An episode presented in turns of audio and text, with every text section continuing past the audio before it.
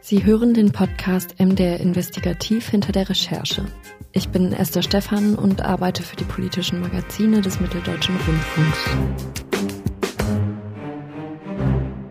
Wir sprechen heute über den Beitrag Kannibalenbahn Alltagsrassismus im Freizeitpark, der online zum Beispiel in der ARD Mediathek zu sehen ist. Die Debatte, die nach der Veröffentlichung in sozialen Medien entbrannte, war besonders emotional.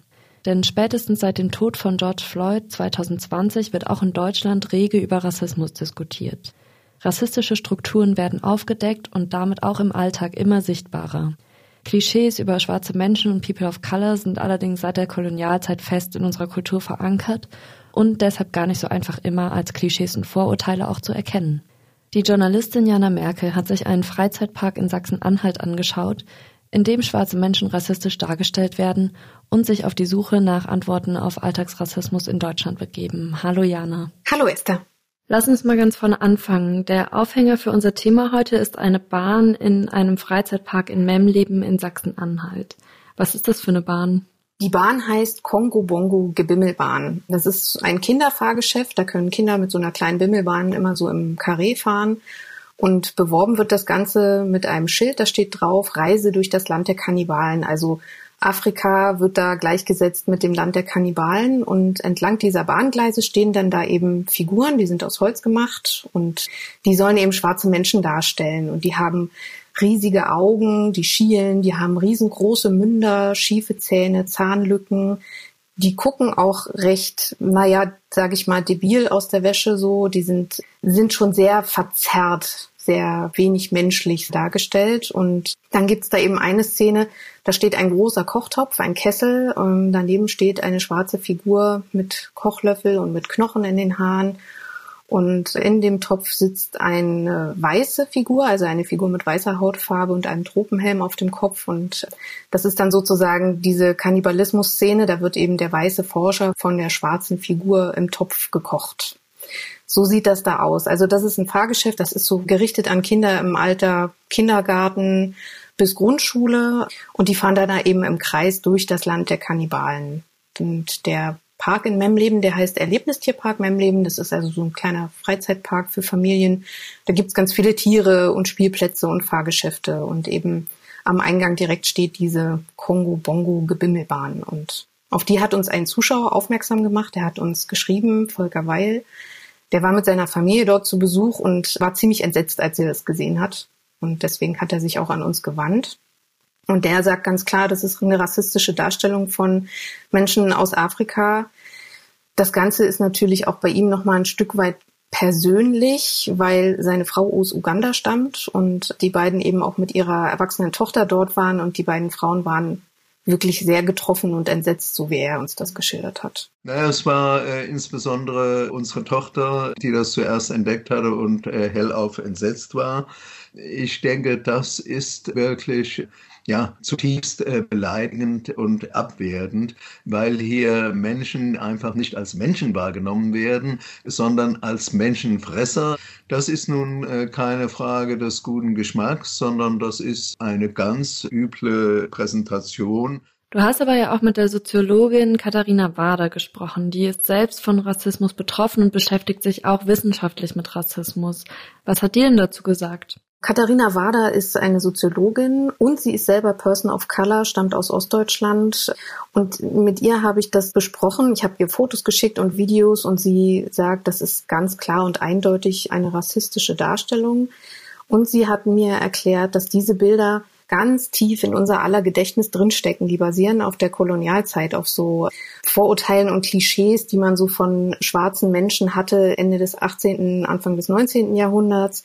Und die stecken so in unserem kulturellen Gedächtnis, sage ich jetzt mal drin. Ne? Also uns als weißer Mehrheitsgesellschaft ist das oft gar nicht bewusst. Also uns fällt das gar nicht so auf, weil wir diese Bilder schon seit über 100 Jahren gewohnt sind. Wir merken das oft gar nicht, dass das eine rassistische Darstellung ist, dass Menschen mit dunkler Hautfarbe da wirklich abwertend dargestellt werden. Rassismus funktioniert ursprünglich im Kolonialismus auf die Weise, dass wir uns als weiße, überlegene, zivilisierte Kultur darstellen. Und das funktioniert nur darüber, dass wir uns abgrenzen von dem Fremden, dem anderen. Also gerade auch in Memleben da in dem Freizeitpark empfinden viele das als lustig, obwohl es eine Abwertung ist, ja. Und das ist eben so ein bisschen der Knackpunkt an dieser ganzen Geschichte. Wir merken oft nicht, dass Dinge rassistisch sind im Alltag, weil wir die Antennen dafür vielleicht nicht so kalibriert haben. Aber die Menschen, die eben rassistische Erfahrungen machen, weil sie betroffen sind, weil sie zu den Menschen gehören, die als nicht weiß gelesen oder wahrgenommen werden, für die ist das sehr wohl verletzend, ja. Das ist aber ja auch ziemlich genau das, was sich auch in den Kommentaren bei YouTube zum Beispiel widerspiegelt. Das sind ganz viele Leute, die das als gar nicht so dramatisch wahrnehmen. Jetzt ist bei dieser Bahn ja aber auch so ein bisschen der Witz, das klingt alles so, als wäre es so ein Überbleibsel von vor ganz langer Zeit, dass die da irgendjemand mal vor einer Ewigkeit hingestellt hat, als Rassismus einfach auch noch gar nicht so ein Thema war und gar nicht so breit diskutiert wurde in Deutschland. Das stimmt aber gar nicht, ne? Das stimmt, ja. Sie ist wirklich noch nicht alt. Die wurde erst 2017, 2018, ganz genau konnte ich es nicht verifizieren, installiert. Also es gibt Facebook-Posts von dem Park, die aus dem Jahr 2017, 18 stammen, wo das als neue Attraktion beworben wurde. Und auch der Geschäftsführer hat auf Nachfrage mir gegenüber gesagt, ja, die haben wir erst so vor drei Jahren ungefähr in Auftrag gegeben und aufgebaut. Das ist tatsächlich so Menschen, die sich mit Rassismus und mit diesen äh, rassistischen Klischees auch aus der Kolonialzeit länger schon beschäftigen, die sagen, das ist halt so eine typisch gestrige Vorstellung, ein typisch gestriges Klischee, dieses Kannibalismus-Thema und Menschen aus Afrika eben mit so riesigen Mündern und riesigen Zähnen und so völlig überzeichnet und unzivilisiert und auch ein Stück weit gefährlich oder dümmlich aussehen zu lassen. Das ist eigentlich wirklich eine sehr gestrige Vorstellung. Konntest du denn auch mit dem Parkbetreiber sprechen? Wie hat er denn reagiert? Herr Weil hatte sich per Brief an den Geschäftsführer des Parks gewandt und hat dort seine Kritik formuliert, hat aber keine Antwort bekommen. Hat sich dann noch ein zweites Mal schriftlich gemeldet und hat darauf auch keine Antwort bekommen. Und ich habe dann Herrn Germann, Uwe Germann, das ist der Geschäftsführer des Parks, eben getroffen für ein Interview, nachdem wir vorher auch telefoniert hatten. Und habe ihn gefragt, warum er darauf eigentlich nicht reagiert hat und wie er diese Vorwürfe empfindet. Und Herr Germann findet die Vorwürfe lächerlich. Das waren seine Worte. Er könne das nur belächeln.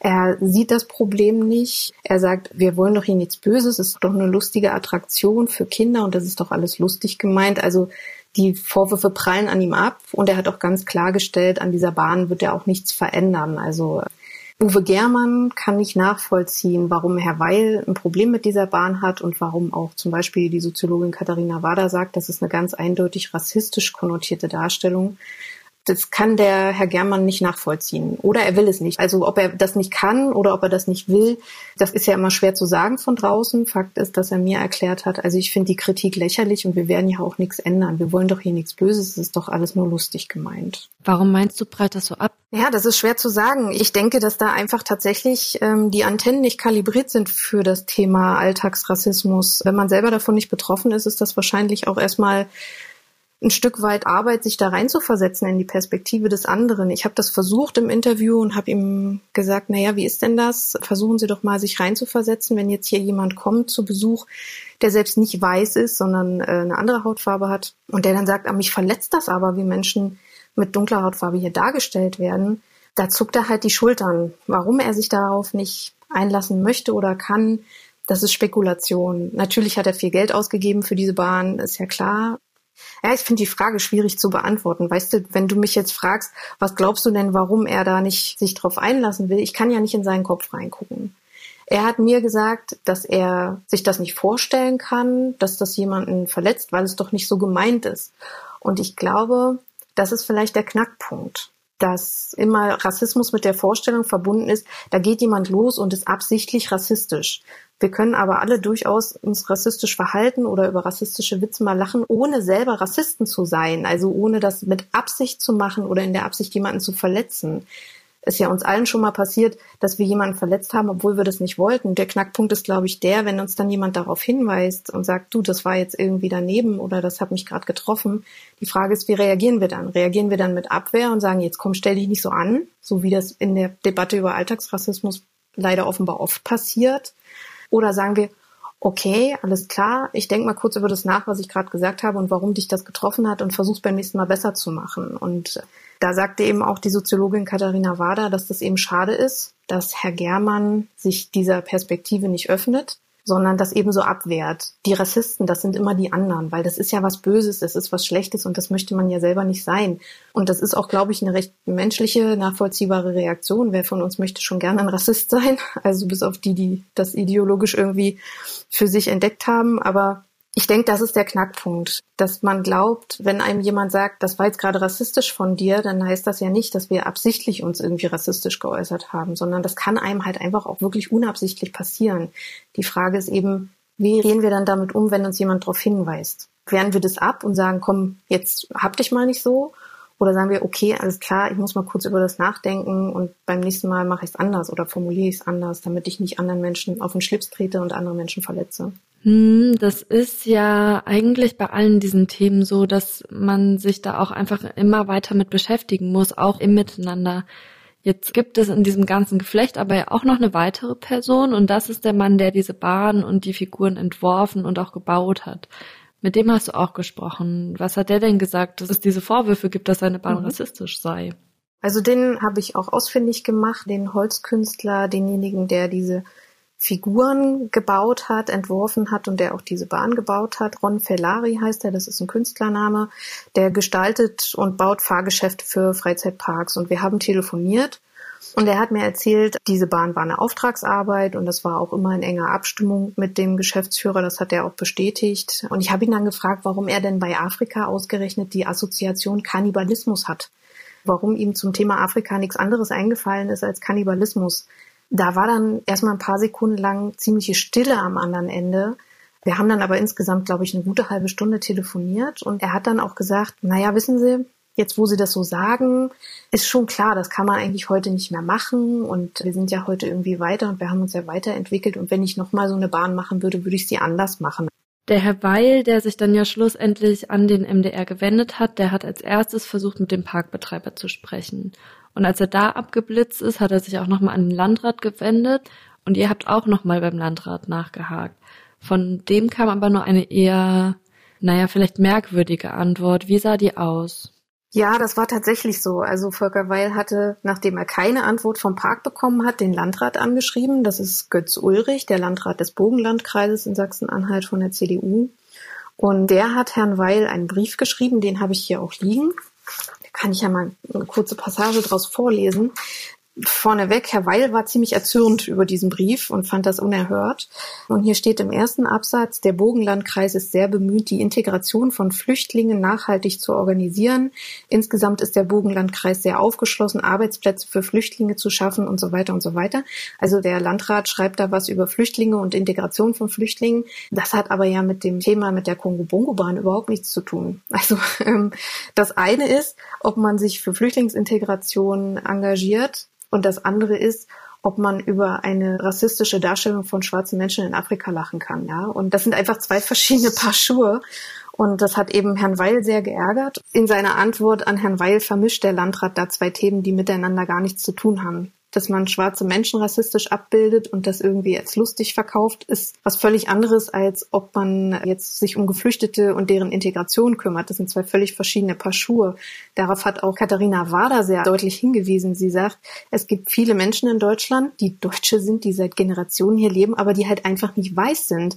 Und die werden jetzt vor den Kopf gestoßen und dem Landrat fällt nichts anderes ein, als zu sagen, aber guck doch mal, wie schön wir mit unseren Flüchtlingen umgehen. Wenn es nicht so traurig wäre, müsste man eigentlich schon fast drüber schmunzeln vorstellen, ja, dass der da irgendwie zumindest den Eindruck erweckt in diesem Brief, das Problem nicht so richtig verstanden zu haben. Er geht dann auch nochmal konkret auf das Anliegen von Herrn Weil ein und schreibt, er hätte Herrn Germann sensibilisiert, Themen, die als ausländerfeindlich oder rassistisch bewertet werden könnten, zu vermeiden. Herr Germann sei aber sehr offen und nicht ausländerfeindlich und man möge doch bitte die Gebimmelbahn nicht falsch verstehen. Jetzt ist das aber ja keine Frage von falsch verstehen, sondern es ist einfach rassistisch. Das muss man als Fakt jetzt einfach auch mal so akzeptieren. Da geht's ja nicht um, bitte versteh das nicht falsch. Ne? Und das ist aber eben so ein Klassiker in dieser Debatte über Alltagsrassismus, so sagt es auch die Soziologin Katharina Wader, was ihr immer wieder begegnet, diese Abwehr von, jetzt versteht es doch nicht falsch, jetzt kriegt es doch bitte nicht in den falschen Hals. Und da sind wir dann schnell bei der Frage, wer definiert denn eigentlich, was rassistisch ist und was nicht Das definiert nicht die weiße Mehrheitsgesellschaft, sondern das definieren die Menschen, die davon betroffen sind. Also darauf müssten wir uns schon mal einigen, glaube ich. Und ich habe dann beim Landrat nochmal nachgefragt und wollte gerne ein Interview machen. Das hat leider nicht geklappt aus verschiedenen Gründen. Und er hat uns dann nochmal ein schriftliches Statement geschickt, das inhaltlich sehr ähnlich ist. Auch da geht es dann im ersten Absatz wieder ausschließlich um die Flüchtlinge. Und dann schreibt er eben, ich habe darauf hingewiesen, dass Aspekte seiner Ausstellung, also des Parks, als stereotypisch bewertet werden können. Grundsätzlich kann ich aber als Landrat keine Vorschriften machen und die klischeehaften Darstellungen seien damals wie heute nicht richtig. Das Wort Rassismus oder rassistisch kommt in dieser Antwort vom Landrat überhaupt nicht vor. Und da sind wir bei dem nächsten Problem, wenn es um Alltagsrassismus geht, dass er nicht als solches benannt wird. Und das kritisiert auch die Soziologin Katharina Warder. Also es gibt scheinbar im deutschen Verständnis überhaupt keine Idee davon, dass nicht weiße Personen ganz normaler Teil der Bevölkerung sind und nicht erst seit gestern oder in den 90ern irgendwie eingewandert. Wir sind ganz normaler Teil der deutschen Bevölkerung, wie weiße Personen auch. Und das nicht mitzusehen, da fängt Alltagsrassismus an. Es geht ja nicht darum, Herrn Germann oder dem Park jetzt die Keule überzuziehen oder zum Boykott aufzurufen oder sonst irgendwas, sondern es geht darum, dafür zu sensibilisieren, dass das eine verletzende Art und Weise ist, wie nicht weiße Menschen da dargestellt werden. Und da hat Herr Weil den Eindruck gehabt und auch Katharina Wader, dass der Landrat da eher zu wenig sich engagiert hat an der Stelle, ja. Das klingt aber ja alles so, als ob der Landrat und die Soziologin Katharina Wader von zwei wirklich komplett unterschiedlichen Dingen sprechen. Was ist denn da das Problem? Wieso reden die so aneinander vorbei? Das war ja auch einer der Gründe, warum ich gesagt habe, wir sollten diese Geschichte erzählen, weil ich glaube, dass man am Beispiel dieser Kongo-Bongo-Bahn sehr anschaulich machen kann, wie diese Debatte um das Thema Alltagsrassismus in unserer Gesellschaft abläuft da passiert etwas, das wird von Menschen, die davon betroffen sind, die das also beurteilen können, als rassistisch eingeordnet. Und da gibt's auch nichts dran zu deuteln, das ist so. Aber es gibt eben Menschen, die das abwehren und sagen, nee, Moment, also das ist nicht rassistisch. Und dann geht es schnell in diese Richtung von, man darf ja gar nichts mehr sagen und das ist ja jetzt ja alles und Political Correctness und das ist, glaube ich, relativ schwierig. Also was ich bei Herrn Germann gemerkt habe, das ist ein netter Mann. Und ich glaube ihm das auch, dass er das nicht böse meint oder mit Absicht jetzt hier irgendwie Menschen, die nicht weiß sind, verletzen will. Er hat A, keinen Kontakt zu Menschen, die nicht weiß sind. Das hat er mir bestätigt. Das ist, glaube ich, ein Punkt, dass man eben sich schwerer tut, die Perspektive von Menschen einzunehmen, die man überhaupt noch nie kennengelernt hat. Und das andere ist halt, dass auch diese Debatte über Rassismus und Alltagsrassismus immer noch in einem, naja, würde ich sagen, gesellschaftlich eher elitären Kreis geführt wird. Also es ist so eine Debatte, die in Milieus stattfindet, eher so bildungsbürgerlich und so weiter. Und so der Otto Normalbürger, sage ich mal, da verleiern, glaube ich, viele die Augen bei dem Thema, weil die dann auch sagen, ach nee, komm jetzt und jetzt darf ich das nicht mehr sagen und jetzt darf ich jenes nicht mehr sagen und jetzt wird die Apotheke umbenannt und das ist tatsächlich recht aufgeladen, diese ganze Geschichte. Das habe ich auch mit Katharina Wader relativ intensiv besprochen. Und sie sagt eben, das Grundproblem ist, dass die Gesellschaft in Deutschland, die deutsche Gesellschaft immer noch als weiße Gesellschaft gedacht wird. Also dass für viele ein nicht weißer Deutscher, ein Afrodeutscher oder ein schwarzer Deutscher oder eine schwarze Deutsche immer noch nicht der Normalfall sind und dass das immer noch so ein Sonderfall ist oder überhaupt gar nicht vorkommt in der Wahrnehmung. Und diese Debatte darüber ist wirklich sehr aufgeladen. Und was ich eben festgestellt habe, ist, dass Herr Germann sagt, fragen Sie doch mal die normalen Leute, was die dazu meinen, wenn man hier jetzt irgendwie über Rassismus redet und so weiter. Da ist ja die Frage, wer sind denn die normalen Leute? Ja, wen meint er damit? Sind schwarze Deutsche keine normalen Leute? Ja. Ich denke, sind aus einem anderen Land. Sagen wir, sicher werden diese Menschen immer irgendwann mal konfrontiert mit irgendwelchen Geschichten in der Richtung, die viel, viel schlimmer sind, als was wir hier zeigen. Aber an diesen Reaktionen, da kann man ja auch sehen, dass viele Menschen, zum Beispiel jetzt mal der Parkbetreiber und der Landrat, irgendwie wirken die ja auch von dieser Diskussion total ermüdet. Das sieht man auch in den ganzen Kommentaren im Beitrag. Oder vielleicht nehmen die das auch nicht so ernst. Was kann man dagegen tun? Ja, das ist eine gute Frage. Also ich glaube, das ist eine Aufgabe für die ganze Gesellschaft und für die Politik. Ich kann ja jetzt als Journalistin nur versuchen, das Problem abzubilden und hier und da vielleicht auch Menschen zusammenzubringen für ein Gespräch, also zu versuchen, dem einen die Perspektive des anderen zu präsentieren und zu fragen, hm, können Sie sich da vielleicht reindenken oder was macht es mit Ihnen, wenn ich Ihnen das jetzt mal aus der Perspektive des anderen schildere? Ich glaube, wichtig ist, dass wir nicht mit so einem erhobenen, moralinsauren Zeigefinger da reingehen und den Leuten sagen, du machst das jetzt aber alles falsch und so geht das nicht. Ich glaube, damit erreicht man wenig bis gar nichts. Ich habe jetzt kein Patentrezept dafür, wie man das lösen kann. Ich glaube, es braucht einfach Aufmerksamkeit, es braucht Debatte, es braucht die Gespräche. Ich habe aber eben auch das Gefühl, dass Menschen wie Herr Germann sagen, das ist doch total abgehoben. Was hat denn das mit meinem Leben und meinem Alltag zu tun? Und ich glaube, das ist Aufgabe von Gesellschaft und Politik und sicherlich auch von uns Medien, den Menschen zu vermitteln, dass das sehr wohl was mit ihnen zu tun hat, weil ja letztlich über allem die Frage steht, wie wollen wir denn zusammenleben? So, in welcher Gesellschaft wollen wir leben? Wollen wir in einer Gesellschaft leben, wo wir alle irgendwie gut miteinander auskommen und wo jeder das Gefühl hat, dazuzugehören? Oder wollen wir in einer Gesellschaft leben, wo Menschen sich ausgeschlossen fühlen, bestimmte Gruppen sich ausgeschlossen fühlen? Und das ist ja letztlich die große Überschrift darüber. Und was sagt Katharina Wader dazu? Mit der hast du ja auch darüber gesprochen. Also das kann sie, glaube ich, selbst am besten erklären, was sie meint, was helfen würde. Die Diskussion um Rassismus ist doch meistens sehr aufgeladen oder wird nur in bestimmten Kreisen geführt. Wir alle reagieren in vielen Situationen tatsächlich rassistisch, ohne dass wir es wissen und ohne dass wir es wollen. Das Problem fängt dann an, wenn es eine gewisse Ignoranz dem gegenüber gibt. Also wenn man dann völlig zumacht und dann am besten auch noch einen gewissen gesellschaftlichen Schutz bekommt. Also dann von anderen Seiten auch gesagt wird, hey, ist doch jetzt übertrieben. Diese Ignoranz ist meiner Meinung nach ein Riesenproblem und Motor dafür, dass Rassismus sich so stark weiter erhalten kann in unserer Gesellschaft ich bin die Falsche, um jetzt große Ratschläge zu geben. Ne? Also ich sehe mich auch als Journalistin und als Reporterin auch nicht in der Rolle, jetzt den Leuten da draußen zu erklären, wie es jetzt zu gehen hat, sondern mein Job ist es ja zu gucken, okay, wo ist denn was schief, wo läuft was nicht gut, wo gibt's Konflikte, wie entstehen die und vielleicht habe ich im Idealfall dann noch jemanden gefunden, der eine gute Idee hat, wie man das lösen kann. Und das ist halt so ein großes Thema. Es betrifft so viele Menschen und auf so vielen Ebenen die ganze Gesellschaft dass das für mich jetzt ein bisschen viel verlangt wäre, da jetzt die Antwort auf die Frage zu geben, wie kann man das lösen? Also ich glaube, da müssen sich sehr viele Menschen noch sehr lange mit auseinandersetzen mit der Frage. Also ich hatte, wenn ich jetzt mal ganz ehrlich bin, als ich deinen Beitrag gesehen habe, ein großes Verständnisproblem und das hat sich so ein bisschen an diesem Wort Alltagsrassismus aufgehangen, weil ich gar nicht so sicher bin, ob diese Bahn tatsächlich alltäglicher Rassismus ist weil meistens geht ja Rassismus auch schon viel, viel früher los, in sogenannten Mikroaggressionen zum Beispiel. Könntest du rausfinden, wo und wann Rassismus anfängt?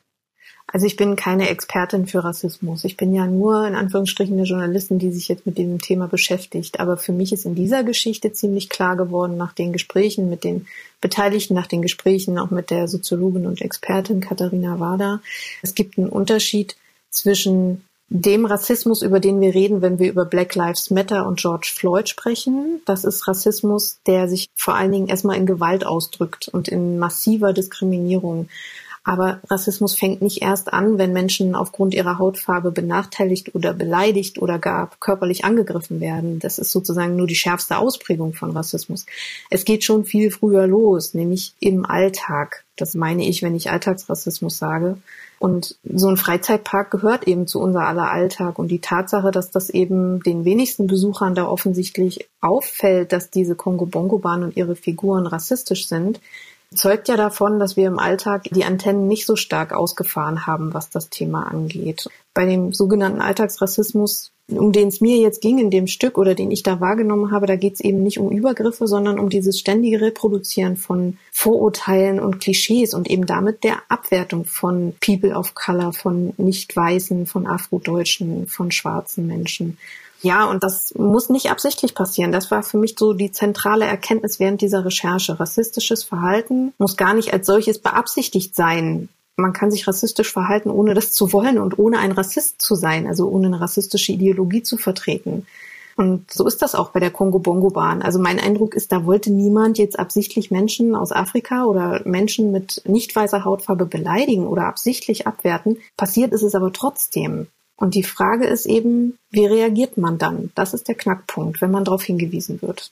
Lass uns an der Stelle vielleicht auch noch mal einen Schritt zurückgehen. Ich meine, wir sind beide weiße Journalistinnen. Können wir überhaupt angemessen über dieses Thema sprechen? Ich glaube schon, dass das in Ordnung ist, dass wir darüber sprechen, weil wir das als Journalisten ja tun. Und als Journalisten sprechen wir natürlich immer über Dinge, von denen wir nicht zwangsläufig selber betroffen sind. Das wohnt ja dem Beruf inne, dass ich Themen recherchiere, die nicht mit mir persönlich zu tun haben und versuche, die aber den anderen zu vermitteln. Und das kann manchmal sogar sehr wertvoll sein, dass man nicht selber betroffen ist.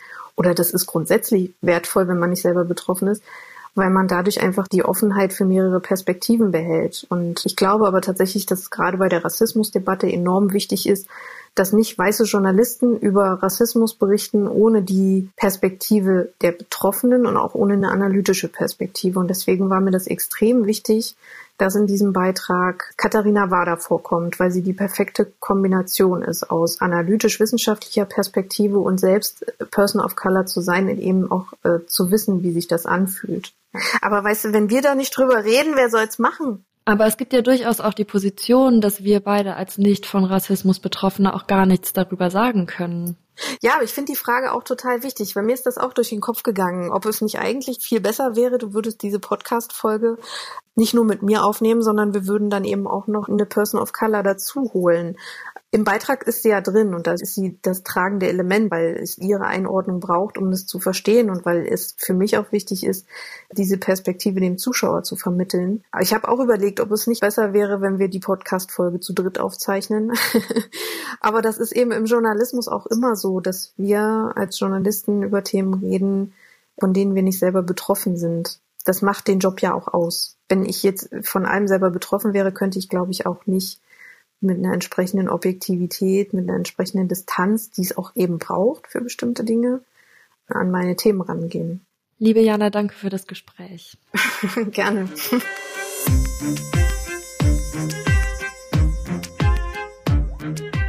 Das war der Podcast MDR Investigativ hinter der Recherche. Falls Sie diesen Podcast über Apple Podcasts hören, dann freuen wir uns, wenn Sie uns da eine Bewertung hinterlassen oder Sterne. Sie finden diesen Podcast aber auch zum Beispiel in der ARD Audiothek oder bei YouTube.